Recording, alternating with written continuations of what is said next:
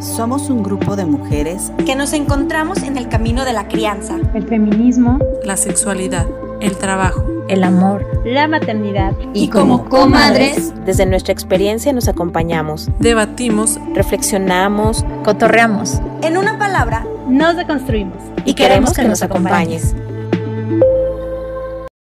Buenos días, buenas tardes, buenas noches. Soy Paulina y hace poco más de cinco años que soy mamá y estamos en este episodio con Deneb, Lupita y Marisa. Ay, bueno, pues en este episodio queremos contar cuál ha sido nuestra experiencia desromantizando la crianza, cómo las gafas púrpura nos permiten saber por qué la hemos romantizado. Y bueno, pues también replantearnos este proyecto de vida y ahora disfrutarlo pues la romantización se crea para ocultar cosas y dar un falso prestigio a las limitaciones, renuncias y cambios dramáticos que experimentamos la mayoría de las mujeres o principalmente las mujeres durante la crianza. Comadres, cuéntenme, ¿cuál ha sido el mito que más les ha dolido desromantizar? Híjole, para mí yo pienso que el tema de la mamá perfecta. Eh, a lo largo como de este camino, de, todo lo que hago, a lo que me dedico y de conocer a más mamás, pues me doy cuenta que, o sea, eso es como no existe, ¿no? Pero sumando como a esta parte del por qué romantizamos, yo pienso que es para no volvernos locas, o sea, porque en una sociedad en donde te ponen todo esto perfecto, si, si dejamos de romantizar, pues truenas, porque entonces no, no, no puedes estar dentro de ese esquema, no eres parte de eso que sueñan para ti, ¿no? Entonces creo que eso tiene que ver con la romantizada, pero ya una vez que dejas de, de, buscar ser perfecta o que entiendes que va a haber un montón de cosas que se van a salir de las manos, cambias la expectativa y esto, eh, pues se vive más libre y fluye de una forma diferente. Entonces, para mí eso. Yo tengo la teoría personal, muy personal, que romantizamos la crianza porque si no nos extinguimos. es tan pinche difícil, con perdón de lo difícil, que yo siento que ha sido a lo mejor hasta un mecanismo de defensa, porque en general el entorno es súper hostil para la crianza. Y además hay como un montón de factores que se nos van sumando, como un Tetris, y te hacen que sea aún más complicada. Entonces, yo siento que también por ahí va el asunto de la romantizada, este, digo, muy al margen del ya súper, hiper, mega conocido tema patriarcal, ¿no? Que romantizar este tipo de cosas, incluido el amor romántico, este, todas son como herramientas del mismo patriarcado para cargarle un poco la mano o muchísimo la mano a la, a la mujer. Mucho. Y ellos afarse, ¿no? De, este, de algunas actividades Sí, es que si no romantizas, no encajas. O sea, si ya estás como del otro lado y entonces, pues claro, que darte cuenta de que todo lo que te dijeron siempre y toda la historia que te contaron siempre es mentira, pues es como de, ¡Ah! entonces, ¿quién soy? ¿De dónde soy? ¿A dónde vengo? ¿Para qué soy? Sí, sí, sí, es como cañón. Y para no volverte loca, pues uno se crea y se cree todas estas mentiras, ¿no? Como método de supervivencia. Sí. Para mí, eh, yo recuerdo que cuando pasaban situaciones en mi, en mi infancia, me yo decía, yo jamás voy a ser como mi mamá, ¿no? Y de repente el encontrarte, más de alguna ocasión en la que explotas, en la que pues no eres tan benevolente como quisieras, en la que empiezas a exigir, en la que empiezas a, a incluso a violentar y, y pues darte cuenta después que no es tan sencillo, sobre todo, este, pues cuando no tienes una red de apoyo que, que estén, eh, este, que puedas tener tu, tu propio espacio para poder validarte, para poder entenderte, pues es difícil poder hacerlo con alguien más, ¿no? Oye, esto como de que no siempre querer es poder, ¿no? Porque esto que dices es bien importante, o sea, veías como, por ejemplo, lo que no querías de tu propia crianza, pero pues así de, ay, como varita mágica ya es diferente, pues no, no, pero es que sabes que esto también viene mucho de los medios. O sea, por ejemplo, yo, eh, a ver, o sea, ¿quién ha visto a una mamá desbordada, eh, pero tratada con benevolencia en los medios, por ejemplo?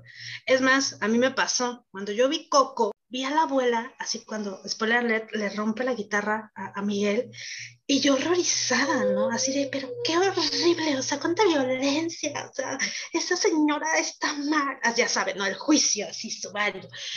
La vuelvo a ver con mi hija y yo, lo único que vi fue una pobre mujer cuidadora, probablemente dentro del cúmulo de cuidadores principales o secundarios de, de, de ese niño, angustiadísima, sin, sin herramientas para tratar de, de, evitarle o de ayudarle o de, o de guiar a un muchacho que se le está saliendo del huacal y ella en medio de la frustración de no saber qué hacer y de no tener la herramienta, explota y hace lo único que en ese momento está dentro de su campo de visión.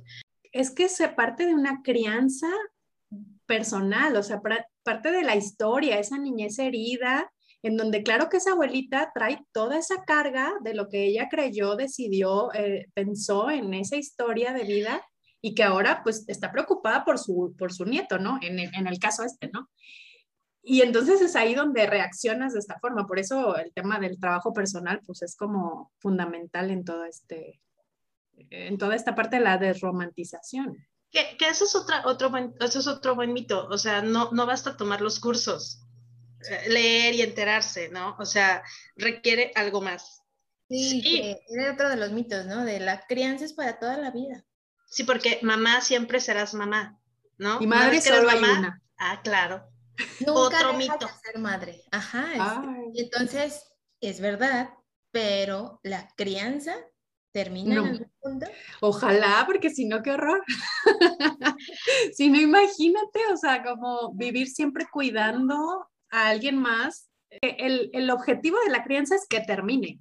Eh, no podemos estar como por la vida cuidando a todas las personas o a las, o a las personas, aunque sean nuestros hijos, ¿no? Entonces, el objetivo de la creencia tendría que ser darle habilidades para que sea autónomo y para que sobreviva en el mundo. Esto me recuerda al episodio de, de maternando al marido o a la pareja. ¿En qué momento se convierte la ayuda, ¿no? Se convierte en maternar. O sea, lo que pasa es que cuando ya maternas un adulto, le estás haciendo cosas a ese adulto que debería de poder hacer solo. Y a lo mejor el adulto dice, oye, ahorita no puedo porque feeling the blanks, ¿no? Por ejemplo, porque estoy en posparto, ¿no? Yo soy un adulto, pero estoy en, pos, en posparto, una adulta y estoy en posparto y no puedo. Ah, perfecto, entonces tu tribu se vuelve a ayudarte. Pero una cosa es hacer eso y otra cosa es suplir, ¿no? Una parte de esa persona que no está haciendo. Tomar responsabilidades que no nos pertenecen. Entonces yo siento que esto es por etapas. Cuando el niño no puede regularse solo, por ejemplo, antes de los 5 o 6 años, pues tu mamá le prestas tu cerebro y tu salud emocional para regularlo, pero no puedes seguir regulando al muchacho de 18. Ya no toca, ya no tiene 6 años. Entonces, siento que en ese sentido sí va evolucionando y sí va terminando y los papás, las mamás, tenemos que ir soltando. No podemos seguir criando a un niño de, de 12 años como lo creábamos a los 6. Y es que esto que dices tiene mucho que ver con lo que platicábamos el otro día, ¿no? Es como ir haciendo nuestros propios duelos como mamás sobre ese niño que, o niña que ya no es, que ya creció y que ahora tiene otras cosas, y entonces ir terminando, ir cerrando ciclos. Y, y esto es algo que efectivamente la, la, sociedad no nos permite tampoco, porque se espera, por ejemplo, que, oye, como es, me acuerdo ahorita, ¿no? Como el Día de las Madres. El Día de las Madres la mamá hace todo el festejo y se queda lavando trastes. No. O sea, qué horror, ¿no? Porque sigue en este plan como de, de estar siempre dando. Esto es como el... el... La madre abnegada, es el, es claro. el más o grande que, que nos vendieron. O la mamá adora, ¿no? La mamá adora todo el tiempo, todo el tiempo para todo. No, la mamá que se tiene que quitar el pan de la boca para dárselo a los niños. O sea, a mí ese no saben el trabajo que me ha costado y, no porque gracias a Dios me falta el pan. Eh, o sea, si tú como mamá no estás bien, el niño no va a estar bien. Entonces, primero es tu autocuidado y después es el del niño. Y aquí creo que entra como mucho a la romantización y aquí es donde hace el clic de cómo romantizamos todas las relaciones, eh, porque la romantización de las relaciones viene del sistema patriarcal. Lo que veíamos en este amor romántico es que para que una relación no esté romantizada, no puede haber una cabeza y un seguidor. Tiene que ser horizontal, se tiene que trabajar en equipo donde las dos personas tengan ahora sí como que sus responsabilidades, su hacer, su voz. Y cuando la mamá se quita el pan de la boca o es la mamá abnegada que lo da todo por los hijos, por siempre jamás, lo que está haciendo la mamá es dejar de lado su autocuidado y poner por delante al, al niño o a la niña. Entonces, y ahí es donde esta parte horizontal se pierde. O sea, ¿cómo, es la frase que dices tú, Deneb? Que citas mucho. A mí me encanta esa frase. Eh, yo la escuché de una, de una doctora eh, educadora perinatal, este, compañera de diplomado. se llama Andri, Andri Montoya.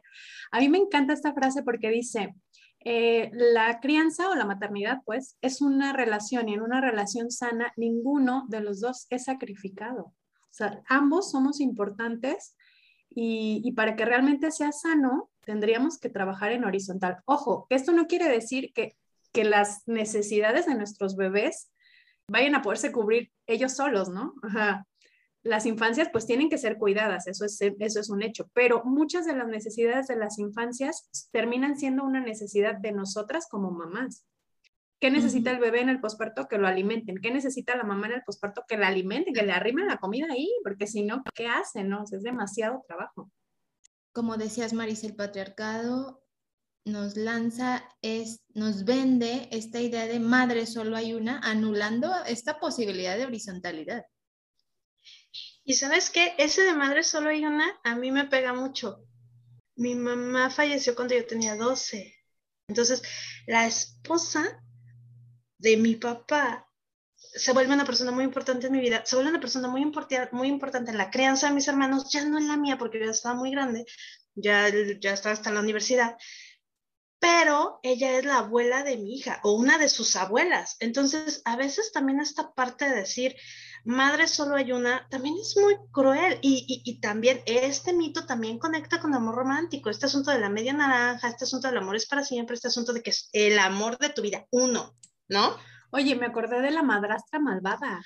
Ajá, o sea, a ver, como por qué. Entonces, y, y también está esta parte en la que, este, la vida es más complicada de decir, esta única persona te va a complementar, esta única persona te va a apoyar, esta única persona es la que, cuando en realidad, pues en la vida está formada de más personas. Y, también lo veíamos en el, amor romántico, no, no solamente eres pareja, aquí también es, no solamente eres mamá, o sea, también eres hermana, también eres hija, también eres prima, también eres amiga, también eres profesionista, también eres imperfecta y otras 20 cosas, ¿no?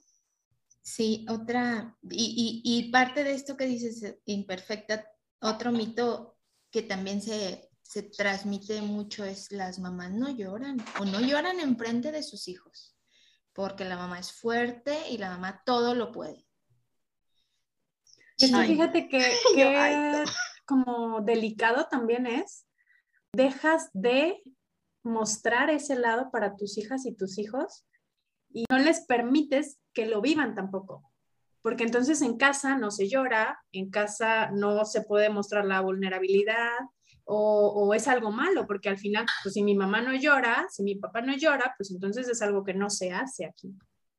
Sí, ¿no? Y, y yo creo que también ahí es como este asunto de que los niños no hacen lo que les dices modelan a partir de lo que tú haces. Entonces, si queremos educar con emociones para las emociones, con herramientas para regular dichas emociones y, ahora sí que aprovecharlas para, para estar tú bien, pues no podemos negar esta.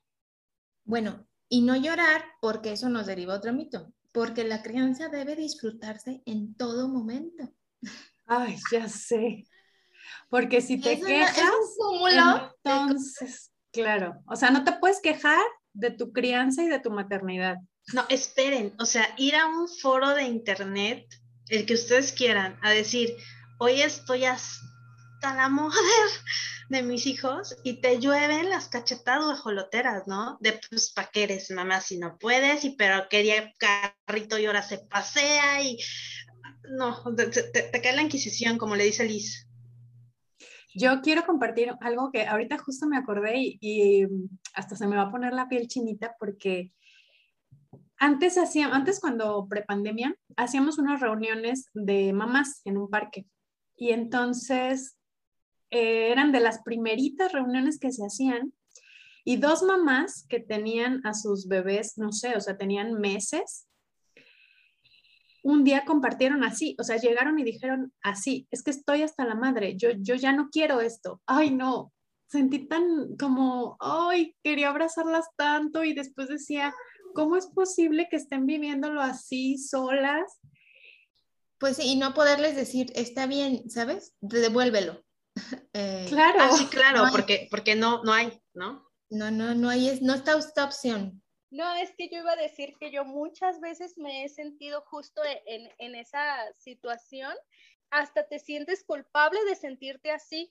Llega un punto en el que dices, pero ¿cómo? Pero es que entonces no quiero ser mamá, es que entonces, ¿qué hago con mi hija, no? Y realmente nos venden una imagen en la que la mamá tiene que disfrutar al 100% la, la, la maternidad, que ese es otro mito, y donde pues no se te permite como mamá quejarte, no se te permite como mamá descansar, no se te permite como mamá tomarte un tiempo, ¿no? Incluso no se te permite expresarlo, porque como dice Marisa, llega un punto en el que la gente te juzga, te critica y dice, bueno, pero entonces, ¿para qué tenías hijos o cosas así, no?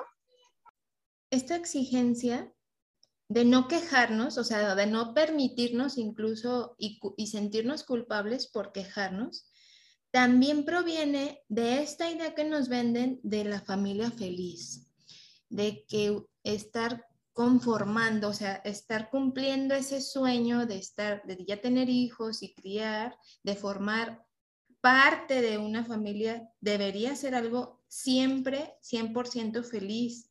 No sé si va precisamente de la mano, pero sí relacionado a que ni siquiera con nuestros propios padres nos sentimos eh, libres de expresar estos sentimientos porque pues se lo debemos todo a ellos y entonces por lo tanto nosotros también debemos todo lo que somos a la crianza y no hay cabida en ese, en ese paradigma pues para quejarte.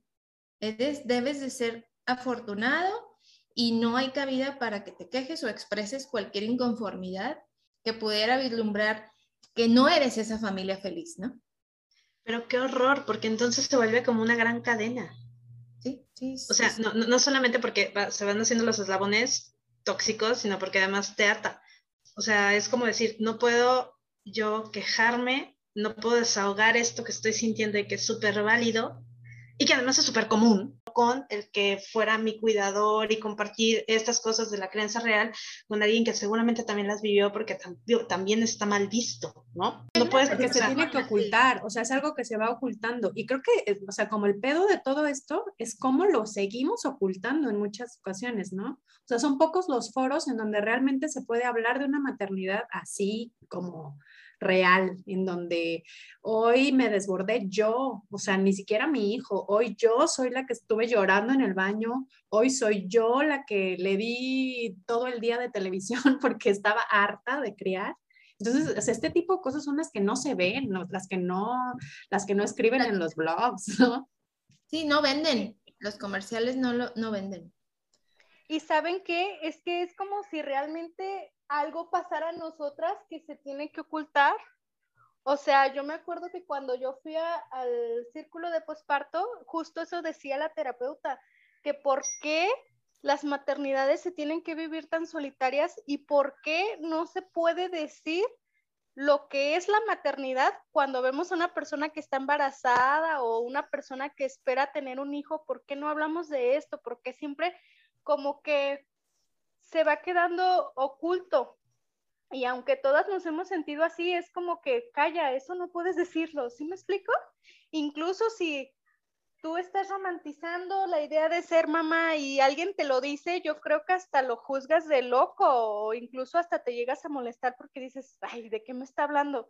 Decía esta terapeuta que ella cuando veía embarazadas les daba su tarjeta y que les decía, si algún día lo llegan a necesitar, ¿no?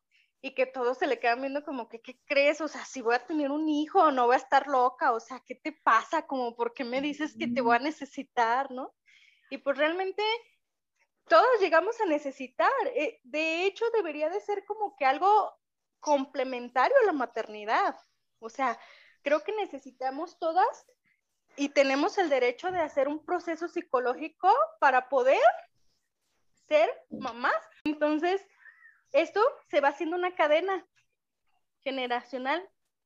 Claro, debería ser canasta básica y creo que ahí diste también muy en el clavo de cómo tendría que ser un, eh, no tendría que ser un privilegio, que la verdad, o sea, muchas de nosotros más bien lo vivimos, vivimos una crianza y una maternidad desde el privilegio, porque pues ah, solitario, un poco más, un poco menos, pero al final tenemos una red de apoyo, tenemos como acceso a diferentes medios en donde podemos sentirnos acompañadas, pero debería de ser de la canasta básica, o sea, que te den a tu bebé junto con todo este paquete de cosas, ¿no? De, de recursos. Es que aquí hay como mil temas es como una cebolla. Pero por un lado, este tema de la salud mental que tanto se ha dejado de ver y que ahorita con todo lo que ha pasado en estos dos años, este, se ha vuelto como tema. Y lo que hablábamos en, el episodio de crianza, que es el 3, hablábamos de que tú puedes criar desde las herramientas que tienes y esas herramientas las tienes desde tu propia crianza. Entonces a nosotros nos criaron con otras herramientas, que eran las mejores herramientas que había y fue lo mejor que podían hacer nuestros papás con lo que tenían en su momento, pero eso no quiere decir que nos tengamos que quedar ahí, o sea, podemos hacer otras cosas, podemos escoger, podemos crecer, pero para eso necesitamos compañía. Para mí descubrir que existían las sesiones de acompañamiento de crianza fue de las grandísimas sorpresas de mi maternidad y, soy gran fan, porque es como de, no puede ser, eso quiere decir que poder con alguien, decirle mis problemas que estoy teniendo con mi hija y me va a dar herramientas para yo resolverlas, es neta, o sea, de verdad, esto es una maravilla. Pero es que también esto va de la mano con otro mito, de que nacemos sabiendo ser mamás. Ah, sí. Tú vas a saber lo que se necesita y lo que hay que hacer a saber quién es el indicado, la indicada, tú vas a saber qué hacer cuando veas a tu hijo. Entramos con todos estos mitos desde el embarazo o a lo mejor antes. Y, bueno, eh, hay un encontronazo con la desromantización de esto, ¿no? Con la realidad. Pero hay otras cosas que ni siquiera vimos venir. Como todos lo mencionamos, nos hemos dado cuenta que al vivir en un sistema patriarcal, eh, no solo nos cambia la vida a las mujeres, sino a las mujeres que están estrechamente relacionadas con nosotras también.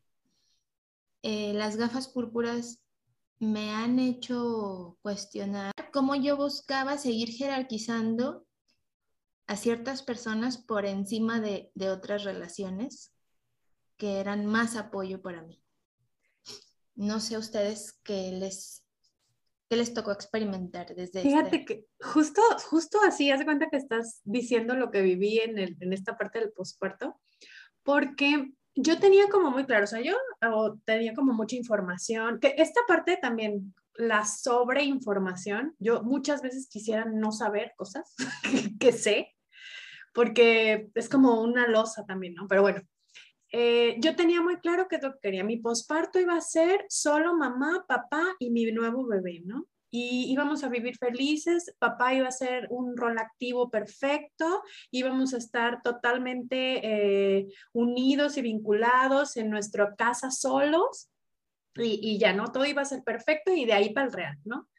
Y aparte así, nadie venga a visitarme, ¿eh? o sea, nadie, porque yo quiero estar sola con mi propia tribu, aquí, juntitos y apapachaditos todos, ¿no? Pero claro que mi esposo estaba así de, eh, ¿qué estoy haciendo? ¿Qué, qué, hago? ¿Qué, ¿Quién, ¿Quién soy? Igual yo, o sea, no sabíamos quién era este bebé, de dónde salió, por qué hace esto. Y luego un tema ahí con la lactancia. Entonces, terminé diciendo, necesitamos a alguien más, o sea, no la estamos armando nosotros tres y necesito a alguien más y entonces, pues, a ver, ¿quién más puede estar ahí? ¿Quién más nos puede acompañar? ¿Quién más puede ampliar esa tribu que, pues, que la necesito porque no la estamos armando aquí nosotros? No somos suficientes. Fíjate que me acuerdo mucho porque me pasó exactamente igual. Y me acuerdo que mi papá me decía, me acuerdo perfecto, íbamos en el carro y, y él aventándome toda así la estrategia familiar, ¿no? De, de, de, mi papá, su esposa y mis hermanos, de cómo todos estaban preparando para que cuando naciera mi hija darnos la oportunidad de que nos fuéramos unos días a su casa, de, de, ver cómo íbamos a organizar los horarios para que no estuviéramos solos, para que, no sé, ya saben, ¿no? Así como toda una logística así bárbara. Hagan de cuenta el desembarco en Normandía. Y yo me acuerdo de, de haber pensado, esta persona está loca, o sea, ¿cómo cree que se va a necesitar tanto? O sea, es solo un bebé. Y luego me acuerdo que también me dijo, pero ¿qué vas a hacer si un día se te enferma y estás tú sola? Y yo, pues le daré tempra, güey. claro que llega mi hija a la casa, la primera noche ya saben, así terrible, lloró toda la noche. Viene, viene la esposa de, de, de mi papá a, a, tocarme a las 3 de la mañana, a las 6 de la mañana y decirme, les ayudo porque la oigo llorar y la oigo llorar y llevo tres horas pensando si me acerco o no. Yo nunca pedí ayuda, nunca se me ocurrió ir a tocar, de help, no sé qué hacer. Ya al día siguiente, ya todos más tranquilos, me dice mi papá, ay, pues es que yo creo que tenía cólico. Y yo así de... ¿Qué es eso? Nunca se me ocurrió. Pero ¿cómo hacer ese equilibrio? Porque también es que hay tribus muy invasivas y muy intrusivas y que dices, ya, cálmate, ya quiero tener a mi bebé yo pegado, no quiero que me lo quites. O sea, ¿cómo haces ese equilibrio? Y creo que dijiste la palabra justa, es saber pedir ayuda y tener a esa red que esté disponible para darte esa ayuda. Entonces creo que sí es como, no sé, está complicado. Porque, ajá, saber pedir ayuda e identificar hasta dónde requieres esa ayuda. La serie de conflictos después, aunados al, al bebé o a la bebé, con las las demás relaciones. Y algo, no sé si a ustedes les pasa, pero otra de las cosas que yo no vi venir para nada es el adultocentrismo. Y es algo con lo que todos los días, en todos los lugares, en todas las situaciones, me encuentro que no, no se permite la sociedad es desarrollar espacios, políticas. Es que la sociedad no pone como centro a la crianza, la crianza como base de la sociedad. O sea, en realidad la crianza y la maternidad tendrían que estar como en el centro porque de ahí parte todo, porque, porque estás criando seres humanos que, que van a ser los adultos mañana, pues. Y es que toda la vida, todas estas labores de cuidado se han puesto abajo de la alfombra, porque la crianza y los niños son responsabilidad de todos. Las infancias y el bienestar de las infancias es responsabilidad de la sociedad. Lo, los niños y las mamás merecemos algo mejor. La sociedad merece mejores ciudadanos, merece mejores personas y eso es desde ahí, o sea, basta ver cómo estamos en el mundo como para saber que tenemos que mirar eso. O sea, basta echarse una mirada con lo que pasa en las noticias, en, afuera de, para saber que ahí es donde tenemos que centrarnos, no en la parte adulta, esto del adultocentrismo, como dices, pero, por ejemplo, aquí también me hace como replantearme por qué no vemos esas necesidades. O sea, ¿qué no solamente no las vemos, sino que además nos imponen más cosas, ¿no? Aparte de que tienes que criar y tienes que ocultar esa crianza porque no está bien visto que, que, porque eso es lo que te toca, aparte tienes que ser profesionista y aparte tienes que ser la mamá vegana y aparte tienes que ser la mamá que también materna al marido o, o no sé, como un montón de cosas que se van sumando. Feliz, exitosa y además fontanero y, peinada, y elefante. Y peinada que lee en las noches. ¿No? O sea, Ay, sí. está informada. y, y, y, fit, y fit, ¿no? Porque ah, además, ajá, o sea, tienes que recuperar tu cuerpo. Me acuerdo yo que vi por ahí una actriz que decía que acababa de sacar un libro. Ay, ¿cómo sí se puede este, tener este cuerpazo a, a los 15 días de haber parido? Y pues como que dices, oye, no manches, cómo nos etiquetamos y cómo no, nos empezamos a exigir tan en todos los aspectos. O sea, la mamá tiene que estar en todo, desde la alimentación, crianza, que la crianza tiene que ser respetuosa, la educación, estar siempre arreglada ella, desde estar arreglada la niña. Y otro mito, el tener la casa limpia y la comida siempre debe de estar porque el niño tiene hambre y como que no ha comido, ¿no? Y todo tiene que ser la mamá. Claro, y comida calientita, sana. Es parte de lo que les comentaba, ¿no? De ya los horarios preestablecidos por los medios, por las políticas, por los trabajos. Nuestro adorable sistema capitalista.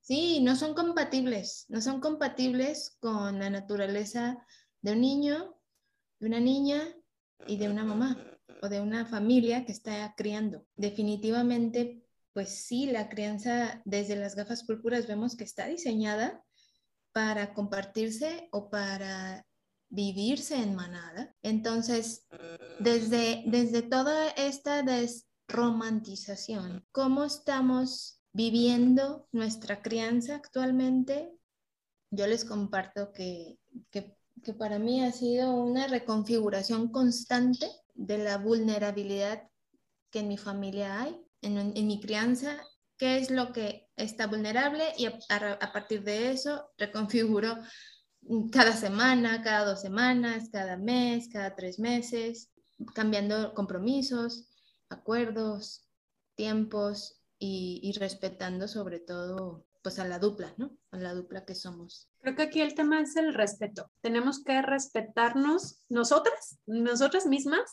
o sea, para, para poder respetar todo lo demás que viene de ahí. Eh, no lo había pensado, pero al final también tiene que ver con el amor propio. O sea, también tiene que ver con esta forma en donde yo me pongo en el centro y, y sí, mi hijo o mi hija necesita de mí, pero necesito primero ser yo porque si no, no puedo hacerlo. Y, es que creo que esto es algo que choca mucho con la sociedad y con la cultura, porque aparte es como la mamá da todo por los hijos. Yo siento que también aquí suena hasta una contradicción, ¿no? Oye, pero dices que las infancias son responsabilidad de todos, dices que el bien, el bienestar de la niñez o el interés último por la niñez debe ser como la guía de la sociedad, pero entonces, ¿cómo pones a la mamá primero? Pues porque si la mamá no está bien, el niño tampoco. Entonces, hay una parte de la crianza, que es la exogestación, que son meses, meses, muchos meses, después de que nace el bebé, en el que la mamá y el bebé no se pueden considerar ser separado. Y a la verdad de mamá, yo en realidad estoy hablando de cuidador principal, porque sabemos que puede haber un cuidador principal que no necesariamente sea la mamá, pero por eso necesitamos voltear a ver a las mamás, porque además durante esos primeros dos años de vida y durante mucho más tiempo de vida del niño, la voz de la mamá es la voz del niño, porque nadie más puede hablar por el niño más que su cuidador principal, porque el niño todavía no tiene voz. Entonces, también por eso las infancias no han tenido mucha voz, porque resulta que la voz de las infancias es la voz de las mamás y las mamás hemos sido calladas y anuladas por el sistema durante siglos. Entonces, hasta ahorita que las mamás estamos recuperando nuestra voz, le estamos dando espacio y voz a los niños. O sea, por eso se está empezando a hablar de estos temas que hace 50 años pues, no existían. Claro, y esto que dices es bien fuerte, o sea, como esta voz apenas se está escuchando porque apenas descubrimos que la teníamos también. y que la necesitaban, ¿no? Y fíjense que yo aquí, como retomando un poquito lo que, lo que dice Pau, este, para mí el encontró, o sea, yo tomé hasta un curso de asesor de lactancia, porque se una idea, y yo le puedo dar a mi hija mi cuarentena. Entonces ahí fue como de bolas, ¿no? otra cosa que está súper romantizada, la lactancia que cuando yo tengo a mi bebé chiquita, no tengo mamás a mi alrededor. O sea, mi, mi familia este, se volcó a, a, ser nuestra tribu, pero al final del cuento yo no tenía nadie con quien modelar mi propia forma de ser mamá, más que los medios. Entonces yo estaba modelando con lo que veo en la tele, que pues es bien falso, cual, moneda de tres pesos. Entonces, pues yo nunca iba a llegar, ¿no? O sea, yo, yo me estaba midiendo con esos estándares que no existen yo me acuerdo que decías que por qué las cosas no me salen y por qué yo no hago las cosas bien y por qué no soy suficiente y por qué las cosas no me están funcionando. Hasta que en eso, en Facebook, una prima me invita a un grupo. Yo sin saber ni usar el Facebook, le pico que sí. Y la primer este, publicación que encuentro es una publicación de una mamá que dice que lleva no sé cuánto tiempo encerrada en el baño llorando con su toddler aporreando la puerta y el, y el perro ladrándole porque dice que no puede más. Cuando yo lo leí, lo primero que pensé es, pero qué cosa tan horrible, o sea, ¿cómo puede hacer eso? ¿Cómo puede decir eso? Y luego veo los comentarios y me doy cuenta de que son puros abrazos, puros ofrecimientos de ayuda, puros vente a mi casa en la tarde y aquí te duermes en mi cama y yo te cuida a tu niño, este, gente de, ay, mira, vente y nos vamos al parque toda la tarde, oye, este, vente y nos hacemos las uñas, así, 100 comentarios así. Ni un juicio. Puras, puras amores a, mamachos y, cosas bonitas. Y dije, a ver, espérame tantito. Me empiezo a bajar y me encuentro uno en la que, en la que un niño se metió algo en la nariz, ¿no? Y, y en lugar del juicio sumario a la mamá de, pero no, estabas cuidando, no, fue de, no, mira, todos los niños se meten, ¿no? Y, y pum, ¿no? Así, 100 historias iguales de niños que se metieron cosas a la nariz, en las orejas. Y entonces ahí me empiezo a dar cuenta de que la maternidad real se ve así. O sea, se ve con casa tirada, se ve con mamá despeinada, se ve con mamá desbordada, ah, sí, porque las mamás reales nos desbordamos y lloramos y nos hartamos y a veces queremos devolver al chamaco y, y no solamente se vale, es que es así. E, este contronazo de decir, la maternidad se ve así, para mí fue liberadora. Porque ahora, si mi hija no se peina, es como de, pues, ya se peina la mañana, ¿no? Sigue siendo una buena persona, sigue estando sana, sigue estando entera, comió, perfecto.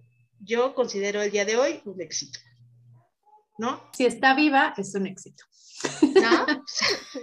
bueno, definitivamente nuestras expectativas predefinidas, ya sea por el patriarcado o el sistema hegemónico o como le gusten llamar la normatividad de cada sociedad, pues nos hacen que romanticemos, ¿no? Nos, nos invitan, nos empujan a romantizar. Tenemos algunas ideas con las que cerrar. ¿Les gustaría, tener, empezar? Sí. Estar claros como que la maternidad y la crianza que nos venden, o sea, lo que se ve en los medios, no es real. O sea, que, que realmente nunca vamos a llegar a eso, que no es lo normal, no es lo esperado y no es lo que necesitamos, además ni nuestros hijos, ni nuestras hijas, ni nosotros.